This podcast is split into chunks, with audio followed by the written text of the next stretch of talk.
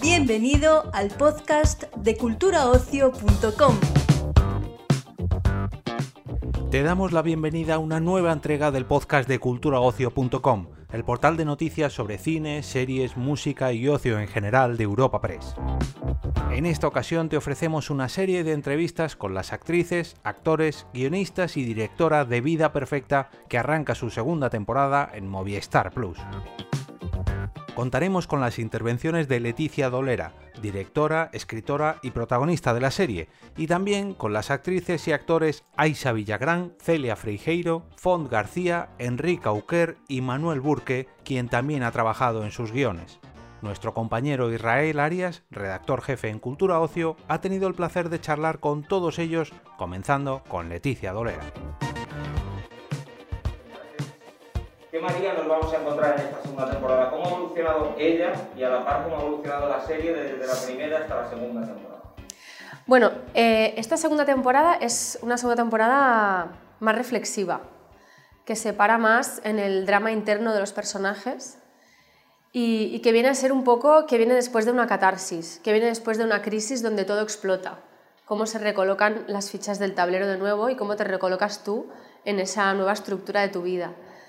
María va a tener que enfrentarse a, una maternidad que no va a coincidir una vez más con lo que ella había imaginado. ¿no? Y, y, bueno, claro, es un personaje que, que, de repente al estar viviendo, perdona, es que de repente como veo a gente que se asoma y se va y se asoma y se va. bueno, María en la segunda temporada ya es madre, que era uno de sus ¿no? Planes de vida, de sus sueños, y la maternidad que está experimentando no le proporciona la felicidad y la tranquilidad que ella pensaba ¿no? que le iba a proporcionar, sino todo lo contrario. Desarrolla un cuadro de ansiedad postparto y, digamos que se tendrá que enfrentar a ese duelo que supone aceptar que la maternidad no va a ser aquello que ella había creído. Y en realidad yo creo que tiene duelos acumulados, porque en la primera temporada, en el capítulo 1, su novio todavía la deja y empiezan a pasarle cosas y le pasan un montón de cosas y no le da tiempo a, pasar ningún duelo. Entonces se le acumulan los duelos a María en esta segunda temporada. El duelo de tu pareja de toda la vida, del concepto de familia que habías imaginado y de la maternidad como te la habías imaginado. ¿no? Y, eso la va, a llevar, perdona eh, que ibas a hablar, pero la va a llevar a, a enfrentarse a un miedo muy profundo, muy atávico, del que lleva mucho tiempo huyendo. Y para, para enfrentarse a esa, esa ansiedad. o sea, es horrible esta sala, ¿eh? Para hacer entrevistas, te lo digo. Esta depresión, eh, para enfrentarse Perdóname, lo siento.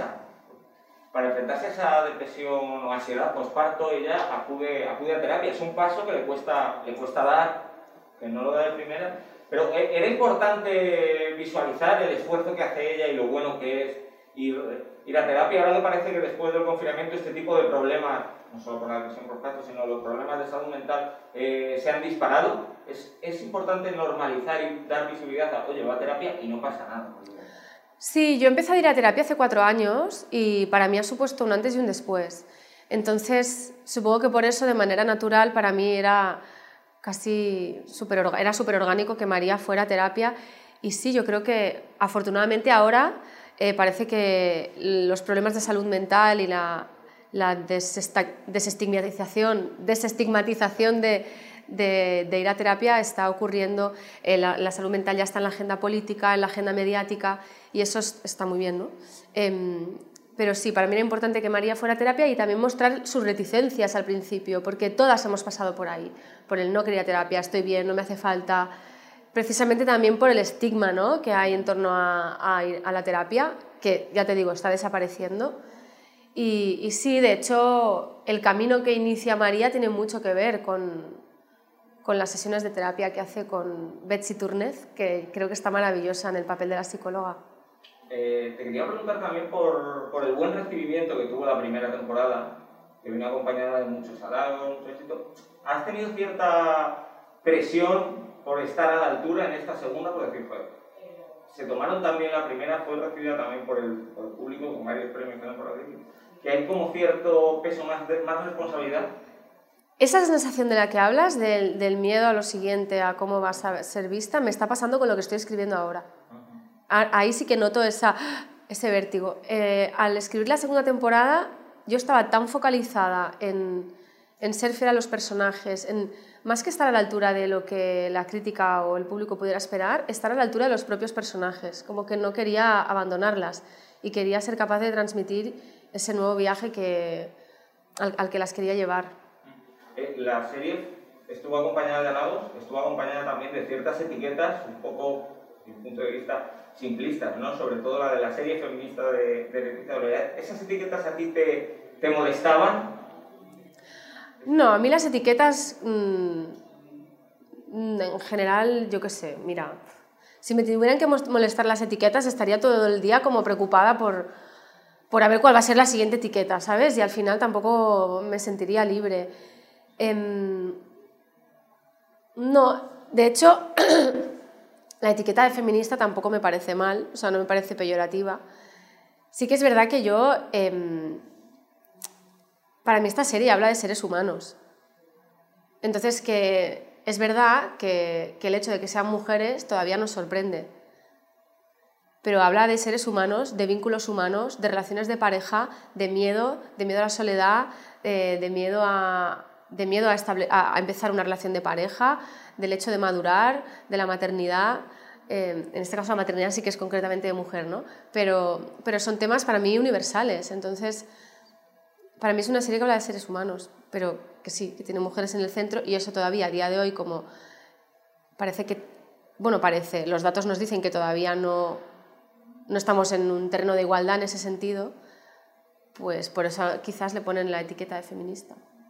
Y antes me has dicho que, que, estabas muy metida con los personajes, que te costaba mucho dejarlos ir. ¿Por qué terminar después de esta segunda temporada? ¿Por qué parar ahora? ¿Por qué? Eso me pregunto yo. ¿Por qué dije yo un día que no? Em, porque creo que los personajes, donde están ahora, tienen que estar un tiempo. O sea, ahí donde las he dejado, no sé si tú has podido llegar al último capítulo, em, tienen que estar ahí y yo tengo que vivir otras cosas. O sea que podemos decir que no es ni mucho menos un adiós definitivo, que sí que te planteas, pasado un tiempo, retomar a, a estas tres amigas y sus vidas. No lo sé. A ver, como la serie dice, la vida no deja de darte la vuelta. Así que quién sabe si dentro de cinco años siento la necesidad de retomarlas y llamo a la puerta de Movistar y se lo propongo, ¿sabes? ¿Y dentro de cinco años seguirá haciendo falta más, más series, tú crees? Vamos a jugar a ser un poco futuro, más series, no solo, no solo centradas, sino también lideradas, contadas por mujeres, más historias contadas desde el punto de vista femenino. Bueno, no sé, creo que es lo natural, ¿no? O sea, es como decir, ¿hace falta que cuenten historias los hombres? Bueno, hace falta que contemos historias y que el punto de vista sea tan diverso como la propia sociedad es. Y ya para terminar te quería preguntar por, por un tema que se sabe un poco esto, bueno, no tanto porque estamos en la, en la presentación de, de, una serie de una plataforma de streaming, te quería preguntar por el, por el bono cultural, ¿qué te parece la iniciativa? No me he enterado. De dar un, un bono a los jóvenes, una ayuda de 400 euros a los jóvenes para que accedan a la cultura, a, productos culturales, a diversos ah, Vale, o sea, no es, no es, nada nuevo de última hora. Sí, no, no, no, es el... te, quería, te quería preguntar, porque ya que estamos en uno, uno de los puntos grises que no se conoce todavía, si el streaming va a estar o no incluido dentro de ese mono cultural, si crees tú que debería estar incluido cosas como el streaming, cosas como los videojuegos que generan un poco más de polémica. ¿Como el audiopost? Los videojuegos o el streaming o, ah, vale. los podcasts, todo este tipo de contenido. Mira, no he reflexionado mucho sobre el tema. Em, sí que de entrada, de manera intuitiva, eh, me sale responderte que que creo que sería más una cosa de fomentar la cultura en comunidad.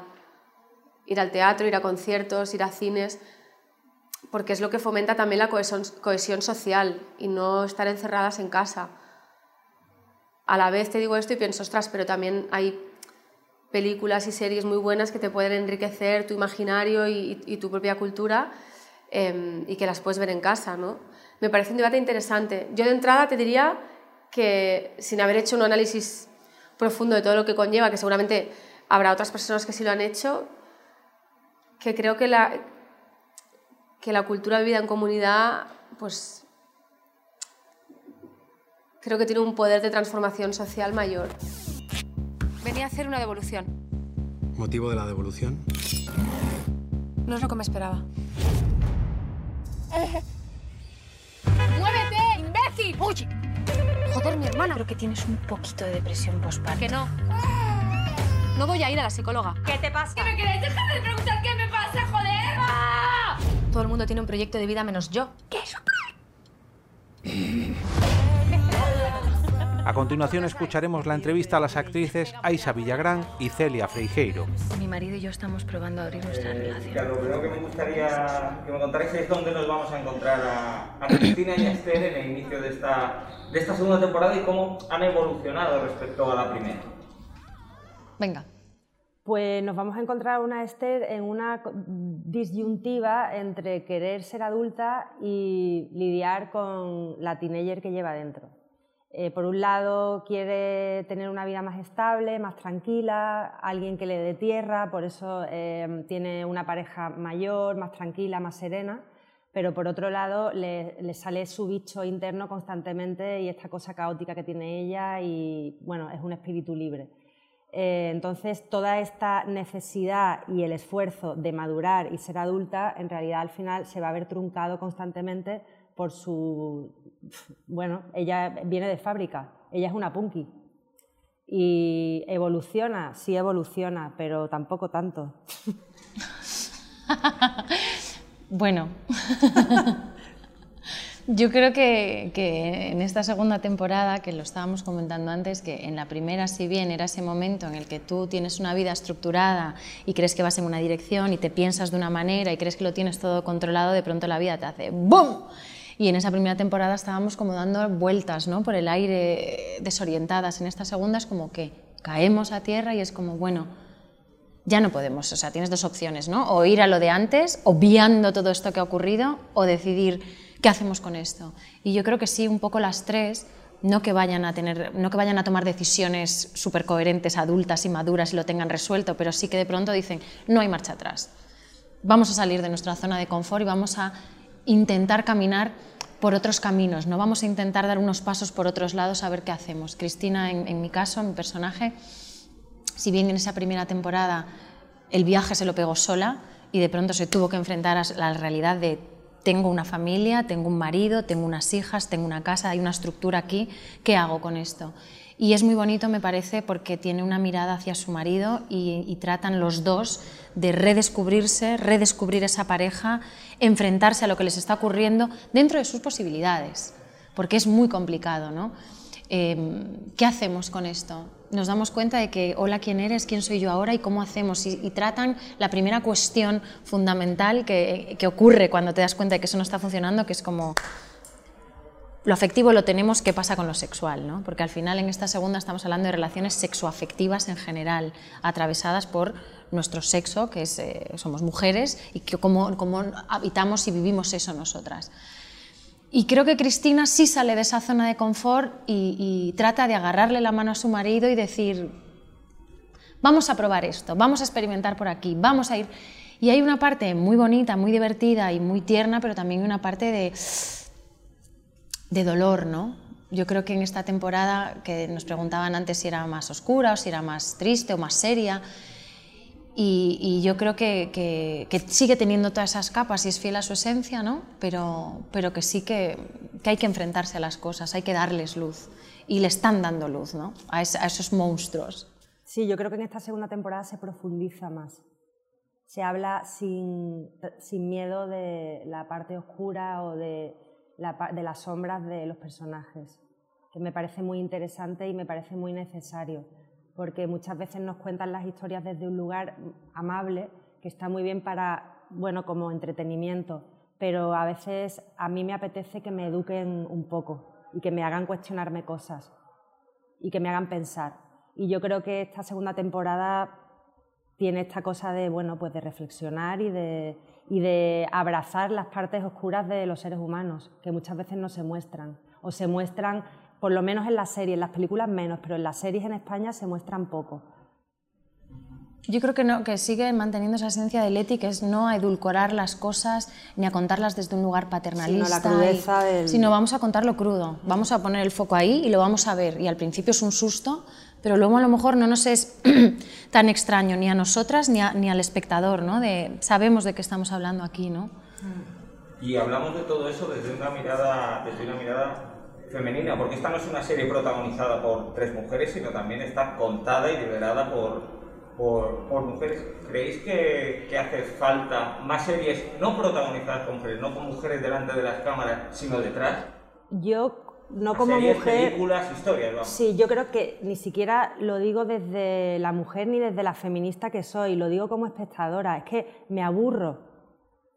Así de claro, o sea, me aburro viendo la misma fórmula siempre. Llevo toda la vida viendo la misma fórmula y me ha parecido interesante toda la vida, pero llega un momento que me apetece ver historias de mujeres porque necesito ver historias de mujeres porque la vida está llena de mujeres por todas partes. Entonces, si yo pongo una peli que antes me parecía maravilloso, que fueran todos señores, ahora me aburre. Es así la vida, o sea, sinceramente me, me estoy mojando, pero mm, enciendo la tele, veo una serie y cuando veo que son todos señores, pues me- me- necesito ver historias que me interpelen y que me hagan sentirme identificada con lo que estoy viendo. Es que yo creo que además esa narrativa crecería. Es decir, siempre se ha contado desde una perspectiva que está muy bien y a nosotras nos ha servido también como espectadoras mujeres, pero creo que sin, la- que sin esa mirada, sin, sin contar nosotras Está el relato, incompleto. el relato está incompleto.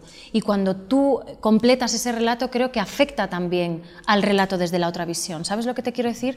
Creo que haría que, que la ficción, que el arte, que las historias evolucionasen. Creo que es absolutamente necesario y que hace muchísima falta. Y como decías, no es que las mujeres protagonicen o tengan papeles dentro de una película, sino que desde la creación, las mujeres creadoras, las que escriben, las que conciben los personajes, en este caso Leti, Leti es creadora de la serie, ha creado los personajes, ha creado las tramas y las ha coescrito con, con Burke, ¿no? Pero así, ha nacido desde ella, de sus inquietudes, de sus experiencias que la atraviesan como mujer. Sí, sí, claro. Y cuando nosotras leímos eso en la primera temporada, bueno, yo no sé, sí, también, porque lo hemos hablado, cuando recibimos ese guion es como, Un regalo. Sí, necesitamos claramente autoría femenina. La necesitamos.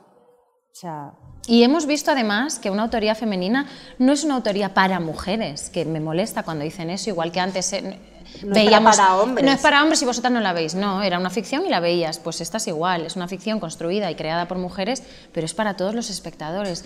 Y lo que hemos recibido además ha sido hermoso porque ha sido así. Ha habido hombres, mujeres de distintos países, de distintas edades que nos han hablado de la porque serie. toca cuestiones universales, realmente. O sea, no creo que sea una serie de mujeres, para mujeres exclusivamente. O sea, creo que toca temas muy eh, universales con los que el público se ha sentido identificado en general. A través de la mirada femenina, pero toca temas muy universales. Y esta segunda temporada, ya para terminar, quería preguntaros que esta segunda temporada va a ser, en teoría, la última. Me ha dicho, me ha contado Leticia Esperemos que no, que a lo mejor no es un adiós definitivo. ¿Qué es lo que, qué es lo que más, quería preguntaros dos cosas, ¿qué es lo que más vais a echar de menos de, de vuestros personajes? ¿Qué es lo que más os gusta, os gusta de ellas? ¿Y, y dónde, dónde os gustaría retomarlos? Yo voy a echar muchísimo de menos, o sea, leer esos guiones y rodar la serie con ellas y desde dónde rodamos este proyecto, porque es un proyecto donde Leti desde el principio nos implica, nos deja crecer, nos deja proponer, lo hace con una inteligencia además y con un talento estelares, cómo se genera ese equipo, cómo entre todos vamos construyendo las historias y cómo aprendo, por lo menos yo aprendo haciendo esta serie, yo me cuestiono cosas y me las llevo a mi vida. Y luego nos quedamos y cenamos y las hablamos y aportamos, nos o sea, es una nutrición que va en dos direcciones, que no siempre pasa. Sí. ¿No? Yo, yo voy a echar de menos también eh, que, bueno, trabajar con una directora que te dé tanta cabida a tus propuestas, a, bueno, eh, eh, a que te deje improvisar, que deje que ocurran cosas mágicas constantemente en el rodaje porque te ayuda a llegar al estado de ánimo. No es una directora que te pide sin más, sino que eso es un regalo para un actor. Te pone música, te, ayu- o sea, te ayuda, se nota mucho que es actriz, tiene una sensibilidad muy especial porque es actriz. Y el, bueno, la, la familia que se crea rodando esta serie eh, es como rodar en casa y eso se- lo- yo lo voy a echar mucho de menos.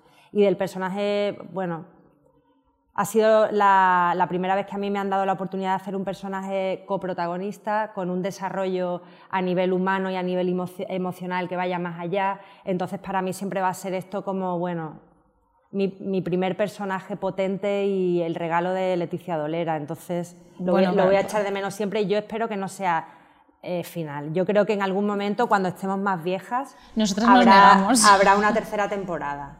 Sería bonito eso, que lo hemos hablado, ¿no? De, al final es una serie muy, muy personal y muy comprometida, no solo con lo que está contando, sino muy comprometida con su trabajo como creadora. No es escribir una serie para, Para rellenar una y ficción, para- y para- sí. sino que lo que cuento me está importando mucho. Y esa pregunta que ella se hace no es una pregunta suya, es que nos la traslada a nosotras y nosotras también la hacemos nuestra a la hora de rodarlo. Y aparte, Entonces- o sea, los ensayos se vuelven un laboratorio, porque te deja... Yo, o sea, yo voy con notas y notas y notas y le propongo y le digo esto no lo veo y me deja cambiarlo y lo ensayamos y lo quitamos y lo volvemos a poner. Y lo reescribimos y, Y eso, volvemos a- eso es un- como actriz es una gozada, la verdad. Lo vamos a echar muchísimo de menos si nos negamos a que nos negamos, nos negamos. Yo en mi cabeza no, yo creo es que habrá como una tercera.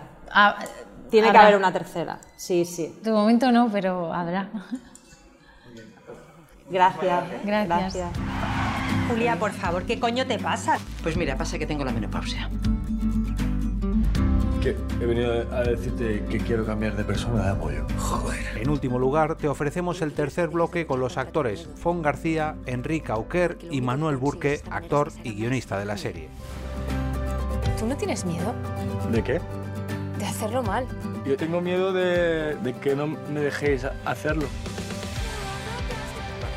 Eh, bueno chicos, esta es una serie centrada y protagonizada por tres mujeres, pero en la que los personajes masculinos también hacen su propio viaje, ¿no? Me gustaría que me dijerais así en pocas palabras dónde nos vamos a encontrar a Gary, a José y a, y a Pablo al inicio de esta segunda temporada. Al inicio, ¿eh? Sin hacer spoilers. Yo creo que Gary al inicio empieza, empieza con casa propia, con pareja, ah, con ganas de, de- de vital, con ganas de vivir y de, y de- de encontrarse con su hijo. Que José es puro spoiler. Entonces, eh, mm, bueno, José se encuentra. En su casa, Se encuentra súper bien. es que José es un poco spoiler. No lo digas. Yo creo que José ya lo descubriréis. Claro. Esto es. Y Pablo al principio de la serie pues está intentando cambiar su forma de pareja convencional hacia otra cosa, que ya se ve al principio de, del final de la primera y ahí está. Y os quería preguntar también, eh, esta es una serie que en su primera temporada eh, fue muy bien recibida, cosechó muchos halagos, varios premios, eh, entre ellos a ti, Enrique. ¿Habéis sentido quizá un poco más de, no sé si llamarlo presión o responsabilidad a la hora de, de afrontar esta segunda para estar a la altura de- de- del éxito que tuvo la primera? Yo en guion de reconocer que sí, Claro, evidentemente. sí. Eh, porque dices, claro, es que la, la primera queda tan cerradita y tan bien que dices, ostras, a ver si ahora la cagamos y empezamos a ir por sitios mm, súper raros o, o nos repetimos. Yo creo que había un miedo grande a repetir eh, conflictos, ¿no?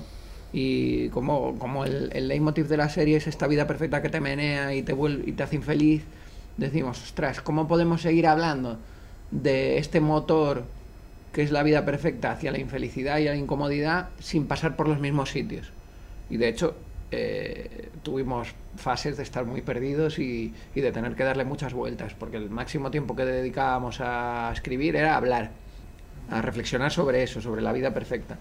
Y, y sí, que, sí que había presión al principio. Una vez ya encontramos el camino, ya todo fue más fluido. Claro, yo creo que es más difícil para ellos que todo- para nosotros todo lo contrario, es más fácil. Llegas a un sitio que ya conoces, conoces al personaje, sabes cómo se enfrenta a ciertas cosas, ¿no? Es más, más fácil. Bueno, sí, sí, una segunda temporada siempre es más fácil. A ver, con actores como ellos también es más fácil todo, ¿eh? O sea, esto hay que decirlo. O sea, no, no, a ver, hay de otros actores que igual no lo decían. Eh, ¿Y qué- ha supuesto para, para vosotros, para cada uno de vosotros esta serie? Esta vida, ¿Cómo os ha cambiado la vida, vida perfecta? A mí, totalmente. Básicamente, a mí. Bueno, yo ha- he aprendido, he aprendido qué es este oficio desde dentro, junto con otras cosas, pero para mí esta serie fue como mi primera serie y, y, y me han- Leti y este personaje me han, me han puesto en el mapa de alguna manera, junto con el de Quique el, el mismo año, el de Quien a hierro mata, y yo le debo un poco el hecho de, de- de ahora poder estar eligiendo más o menos con, con qué trabajar, el- y me ha, me ha cambiado la vida a nivel laboral de esta manera, y luego, no sé, me ha cambiado en el, bueno, no sé, me, me, me enamoró de este trabajo también y, de, y del, buen, del buen hacer y del trabajar con este equipo, la verdad. Yo, a mí sí también me ha cambiado, eh, evidentemente. A mí hay dos cosas que me han cambiado, que es Radio Gaga y Vida Perfecta. Eh, porque me han permitido explorar eh, la ficción, los dramas humanos, bueno, en concreto, eh, Vida Perfecta, la ficción desde otro punto de vista más complejo, más profundo. Que igual yo hacía guiones más al uso, más convencionales y de repente también es mi primera serie y poder trabajar hasta este nivel de profundidad sin tener miedo, sin tener la obligación de finales felices o personajes que crecen de una manera determinada o arcos concretos, que me encanta hacerlo, pero tener esta libertad y de exploración me ha hecho aprender muchísimo. Eh, yo he cambiado muchísimo como guionista, muchísimo. Yo eh, me he relajado mucho con el, con el trabajo. El trabajo con Leti em, lo hace muy fácil, lo hace muy sencillo. Y una cosa que sí en teatro conseguía, que era relajarme con facilidad, en audiovisual me pasaba menos. Y a raíz de trabajar con Leti, est- estoy mucho más relajado trabajando con la cámara y con, con el equipo que está un poco ajeno, aunque no. Todo eso me ha, me ha relajado mucho con eso. Y Manuel, en ese proceso de, de guionización del que hablabas antes con Leticia, ¿qué, qué otros melones os han quedado por abrir? ¿En qué otros jardines que habéis tocado y al final nos habéis metido? ¿Os habéis quedado con ganas de entrar en algún tema, en algún...? Eh, yo, yo creo que no. O sea, creo que ya bastantes abrimos, hay que decir. Entonces, eh, no, porque era, digamos, los melones... La vigorexia, por seguir- ¿no? La vigorexia, no. No, eran los mi melones... op- personaje se ve que es vigorésico Claro. por esas abdominales. Claro, queríamos trabajar más los desnudos de Pablo. No, ha habido estas cosas de, de decir que hacia dónde tienen que ir los personajes. Pues tampoco había 200 caminos. Entonces tampoco se nos ha quedado nada en el tintero. Igual Leti te dice que, que algo sí. Siempre se pueden contar muchas más cosas, pero creo que cuando encontramos el camino, creo que ya abrimos bastantes temas importantes que queríamos tratar. Y se pueden contar más cosas, esto es un adiós, porque esta segunda temporada va a ser, va a ser en principio la última, pero tanto, tanto Leticia como, como CX me han dicho que esperan que en un futuro, no sé si una tercera temporada, si- ¿a vosotros os gustaría también retomar a estos personajes dentro de un tiempo? ¿De cuánto tiempo y dónde os gustaría retomarlo? Sí, a mí algo así bruto, como 20, Hostia, 20 30 años después, hostia, ¿no? Cuando ya no te acuerdes de Eso. nada, que seas otra persona absolutamente distinta, yo, ¿no? Y a Gary que no va a existir, ¿no? Y de repente te digan con, Vamos a volver, con 50 años, ¿no? Sí, eso y me dices, encantaría. hostia, venga, vuelve a hacer Bueno, a, yo con 50 a años. Gary. Dentro de 5. Qué miedo. Bueno, yo eh, creo que Let- Leticia lo dice muy claramente. Evidentemente yo mucho, muchas veces me resisto porque soy más guionista de profesión y creo que se puede explorar activamente las cosas, pero hay que vivir. Y esta serie nos ha vaciado mucho a nivel vital porque exponemos mucho de, de nuestra vida y de nuestra existencia y de los problemas que tenemos. Y, y creo que hay que seguir viviendo para seguir acumulando experiencia y poder contarla. Entonces creo que sí, que hay que dejar que la vida siga hasta que, digamos, ya está llena otra vez, vamos a vaciar. Y ya para terminar, me gustaría preguntaros por una cosa, al margen un poco de la serie, solo un poco porque eh, me gustaría preguntaros por el, por el bono cultural, ya que estamos eh, presentando la serie de una plataforma, eh, no sé si conocéis un poquito el tema del bono cultural, y y ahí hay cierta polémica o no está muy claro si va a incluir eh, los servicios de streaming. Ya que estamos presentando la serie de una plataforma, me gustaría saber qué opináis de la iniciativa del bono cultural y si creéis que el streaming debería estar incluido dentro de esas subvenciones o esas ayudas. Qué tema complejo, Ya, ¿eh? Vaya tela. No, Pues. último. Sí. Puf, es que, ¿sabes qué pasa? Que esto, esto es muy complicado, porque si yo pienso en mi realidad y pienso, por ejemplo, en mi sobrino, digo, yo le doy a mi sobrino mi Netflix y mi HBO y mi Movistar. Pero hay muchas realidades de gente que no podrá o no tiene dinero para pagarse estas plataformas que hoy en día eh, pues también te hacen ser parte de la sociedad y es de lo que se habla en el cole y en el instituto. Pues entonces, no lo sé, yo creo que a lo mejor sí. Igual habría que encontrar fórmulas para incentivar también la- cultura, digamos, en vivo. O sea, como el teatro que hace mucho él. Y es verdad que hay una cosa golosa que tienen las plataformas de, de que son más cómodas. Entonces es muy fácil que gente joven directamente diga, pues le invierto todo en plataformas. Entonces creo que estas cosas siempre se arreglan regulándolas. Mm, sí. Entonces dices, vale, pues un porcentaje puede ir para esto, pero otro porcentaje tiene que ir a, ir a librerías, ir a obras de teatro, a conciertos y, y movilizar un poco más lo social, porque si no nos quedamos todos en casa, eh, que como dice él, hay mucha gente que no se lo puede pagar. Entonces creo que debería eh, estudiarse para encontrar la fórmula de que se reparta esto.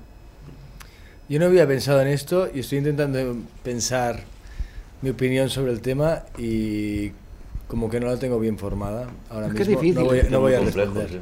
Esto es lo mejor que se puede decir. Sí, sí, sí. Es que no la tengo, no, no tengo, No, no, es que es muy no daré el clavo ni, ni voy a ser Habría sincero con lo que pienso sí. realmente ahora mismo. Y no. Pero que un bono cultural es necesario, Seguro. yo esto no tengo duda. Seguro. Y mira, en, en el teatro hay una cosa que se llama el juego, ¿sabes lo que es? Que los chicos pueden coger unas entradas que las paga el ayuntamiento y es maravilloso. El día que tienes 50, 20 juegos es maravilloso. Porque hay unas ganas de disfrutar y una, y un- una poca intelectualización de la cosa de la gente joven que es muy bonito cuando está de público. A lo mejor es bonito que no se los jóvenes no se lo pueden pagar y se tengan que quedar como si fuera un pequeño cine para ver, para ver streaming, ¿no? Ah, claro, que tengan que reunirse. Claro, ¿no? algo, yo qué sé. Vale. Hay que darle un poco a la cabeza. Que hagan comunidad. Yo creo que le pagamos un montón de pasta a un montón de gente del Ministerio de Cultura para que se coman la olla y lo hagan bien. y ya está. es. Tampoco es tan complicado de pensar en tres o cuatro reglas para que esto funcione bien para la mayor parte de la sociedad. Pero si hay alguien que cuida la cultura es Francia y Francia lo tiene y nadie ha dicho nada ni es ningún problema de, de nada raro eh, ideológico. Es una cosa necesaria de eh, una industria que genera muchos puestos de trabajo y que no hay duda de eso. Entonces, eh, el- yo creo que es imprescindible un bono cultural y abrirlo a más gente.